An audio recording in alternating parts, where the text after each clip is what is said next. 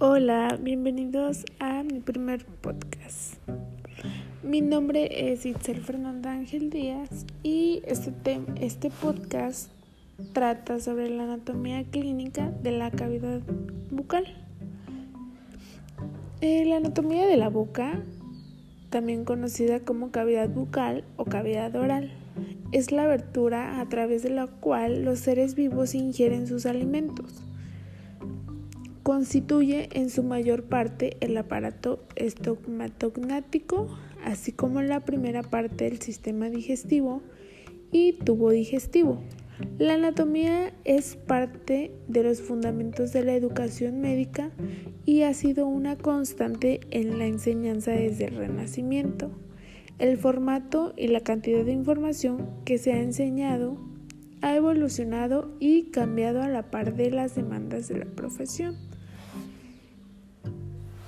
Pues nosotros eh, saber la anatomía es esencial y es primordial ya que nosotros como odontólogos nos dedicamos básicamente a esto, a cabeza y cuello. Para el ámbito odontológico, la nomenclatura anatómica divide a la cavidad oral en vestíbulo oral, formado por hendidura labial, labio superior, filtro, tubérculo, labio inferior, comisura labial, ángulo oral, mejilla y cuerpo adiposo de la mejilla. Y la cavidad oral propia formada por túnica mucosa de la cavidad oral, glándulas orales, dientes, lengua, músculos de la lengua, fauces, músculos del velo del paladar, el paladar que está dividido en paladar duro y blando, o velo palatino, el rafe del paladar y la faringe. Como sabemos, en la boca se pueden distinguir tres tipos de mucosa, que es la de revestimiento, que esta presenta su mucosa, la masticatoria, que con probable ausencia de, de submucosa, queratinizada o paraqueratinizada, y en contacto directo con el tejido óseo. Y por último, la especializada, que ésta se presenta en ciertas regiones de la lengua, se refiere a la mucosa relacionada con los receptores del gusto. Eh, la boca tiene distintas funciones, como una de ellas es masticar. Gracias a los movimientos de la mandíbula y a la presión de los dientes se produce este tratamiento mecánico de degradar los alimentos y pues al degradar los alimentos, esto permite que nosotros podamos deglutirlo. Está también salivar, que gracias a la desembocadura de los conductos de las glándulas salivales se produce el primer jugo digestivo, que es la saliva. Se realiza una degradación química en los alimentos. Eh, también está el sentido del gusto, en la boca se encuentran los receptores sensoriales del gusto, sobre todo en la lengua llamadas papilas gustativas. El habla, que en la boca se encuentra la gran parte de las estructuras que modifican el sonido laringio y producen la voz articulada gracias a sus cavidades especiales. La deglución, que esta se divide en dos, en fase voluntaria y fase involuntaria.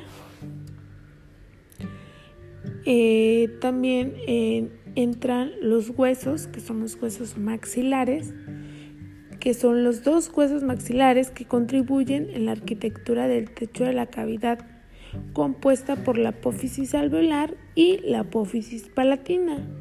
La apófisis palatina es un accidente de disposición horizontal que se origina en la zona superior del lado medial de la apófisis alveolar que se proyecta hasta la línea media para formar una articulación de tipo sutura.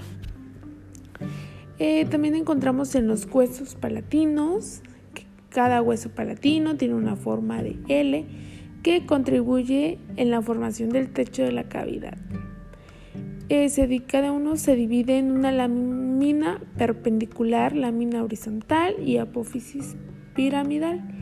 Está el hueso esfenoides, también el hueso temporal, la mandíbula, que es una estructura ósea compuesta de un cuerpo con dos porciones que se unen mediante una sutura en la línea media. La porción superior da sustentación al arco alveolar inferior y en su superficie externa contienen los agujeros mentonianos, uno de cada lado. También están los huesos yoides, los músculos genioideos, los músculos intrínsecos, que se subdividen en músculo longitudinal superior, inferior, músculo transverso y músculo vertical. En los nervios más usados en odontología, nervio lingual, nervio nasopalatino, nervio alveolar inferior, nervio alveolares superiores, anterior, medio y posterior, nervios mentonianos, etc. Las cavidades anexas eh, está la cavidad nasal, que está rodeado por cavidades alojadas en los huesos colindantes de la cara que reciben su nombre y de acuerdo a dicho hueso. El seno maxilar, que se aloja en la parte central de cada uno de los huesos maxilares, el seno frontal, que se aloja entre las dos láminas del hueso frontal, el seno etmoidal, que se aloja en el hueso etmoidal y está dividido por unas láminas que determinan un conjunto de cavidades. Eh, el seno esfenoidal se aloja en el cuerpo del hueso esfenoides a ambos lados de la línea media, posterior a la cavidad nasal. Y acá tenemos unas preguntas importantes, que la primera es, ¿qué importancia tiene saber la anatomía de la cavidad bucal en exodoncia? Como sabemos, en exodoncia consiste en la extracción de un diente o de una porción del mismo del alveolo en el que se encuentra Mediante unas técnicas e instrumental adecuado se hace la ulción de dicho diente. La extracción dentaria suele ser una operación sencilla y básica en la mayoría de las ocasiones, aunque no debemos olvidar que pueden sugerir una serie de complicaciones de forma inesperada, aunque nosotros eh, pronostiquemos una exodoncia buena y limpia, nunca debemos de subestimar a un diente. Debemos tener en cuenta que en exodoncia hacemos incisiones y maniobras fuertes, por ende debemos saber dónde están ubicados los componentes de la cavidad bucal, su inicio y terminaciones de los nervios, del hueso, de los dientes, para no dañarlas ni perjudicarlas.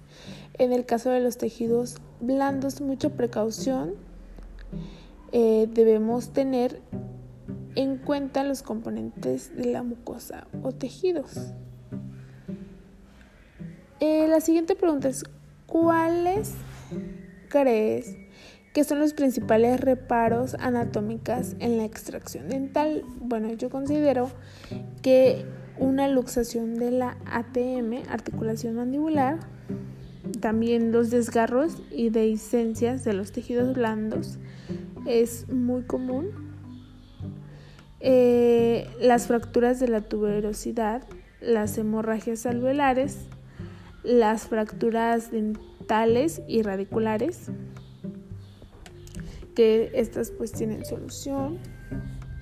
Eh, la última pregunta es, ¿cuál crees que serían las complicaciones transoperatorias que podrían presentarse por no tener conocimiento de la anatomía de la cavidad bucal. Eh, sería eh, la hemorragia, comunicación bucosinusal y la alveolitis. Como conclusión de este tema, debemos estar capacitados y muy bien informados acerca de la cavidad oral pues la odontología de eso se basa, no solo en exodoncia. Nuestro compromiso como odontólogos o futuros odontólogos es requerir conocimientos día a día para usarlos en la práctica ante cualquier situación o circunstancia. nosotros ya debemos de tener esos conocimientos y aplicarlos en cualquier situación. En la práctica debemos ser cuidadosos, sutiles, muy estrictos con nuestro trabajo y serios. Uh, debemos de tratar a los pacientes con formalidad, mucho respeto y amabilidad.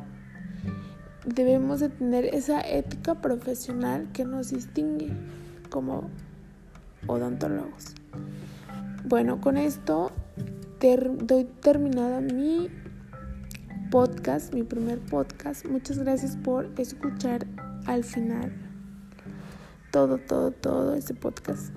Y nos vemos en la siguiente.